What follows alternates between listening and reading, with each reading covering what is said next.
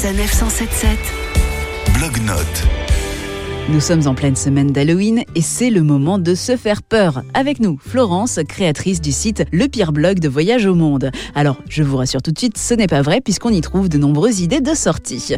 Bonjour Florence. Bonjour. Vous aimez les découvertes insolites et vous en avez une en particulier à nous proposer cette semaine. Oui, ça s'appelle les cimetières dormants à Caen. Pourquoi les cimetières dormants? C'est simple, en fait, c'est des cimetières qui ont été créés à la fin du XVIIIe siècle et qui, depuis euh, le début du XXe siècle, ne sont plus utilisés. C'est un lieu vraiment euh, atypique à voir. À Caen, ils font partie du paysage, on fait plus attention, mais c'est très très rare d'avoir six cimetières comme ça dans une ville. Enfin, moi, c'est la première fois que je voyais ça et c'est comme dans les films, il y a des tombes à l'abandon, des même j'ai vu des tombes ouvertes, des croix qui tombent, du lierre partout, des chats sauvages qui passent. Donc c'est vraiment chouette à, à voir. C'est des œuvres d'art aussi, euh, ces cimetières. Et ils sont nombreux à Caen? Il y en a six à Caen, donc euh, quatre nations, Saint-Jean, Saint-Pierre, Saint-Nicolas, Saint-Ouen et protestants. Le plus grand, c'est celui des quatre nations. Donc on trouve vraiment des, des tombes qui sont magnifiques avec euh, des mosaïques, des gravures. On imagine vraiment un poète maudit qui passe par là en, en s'interrogeant sur le temps qui passe, sur la mort, sur la vie. C'est vraiment ça. Et est-ce qu'il y a un autre cimetière dormant qui vaut le détour? C'est vrai que celui Saint-Pierre, euh, c'est incroyable à voir. Il y a des inscriptions sur la façade du cimetière et c'est comme si des gens se faisaient passer pour des morts. Il y a un moment, une inscription, c'est euh, Je suis ce que vous serez plus tard, dit beaucoup mieux. Ou alors, nous attendons, c'est la vérité, la trompette du ciel pour ressusciter. Il faut un peu déchiffrer parfois parce que c'est écrit en ancien français. Donc, euh, un côté historique aussi qui est assez sympa. Rassurez-nous, Florence, c'est ouvert au public et c'est autorisé. Oui, oui, c'est ouvert. Donc c'est des parcs avec des horaires, donc on peut s'y promener. Après, en famille, je sais pas trop parce que ça reste des cimetières, donc ça peut être impressionnant euh,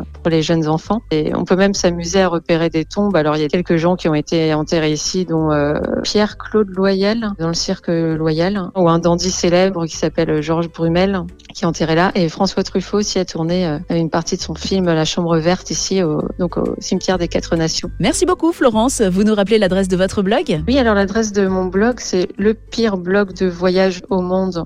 Donc tout wordpress.com. Il y a aussi une page Facebook qui s'appelle euh, le pire blog de voyage au monde. Et puis un- une page Instagram qui s'appelle tout pareil. La semaine prochaine, nous quitterons la Normandie pour d'autres découvertes surprenantes. Sanef 177. Blog-notes.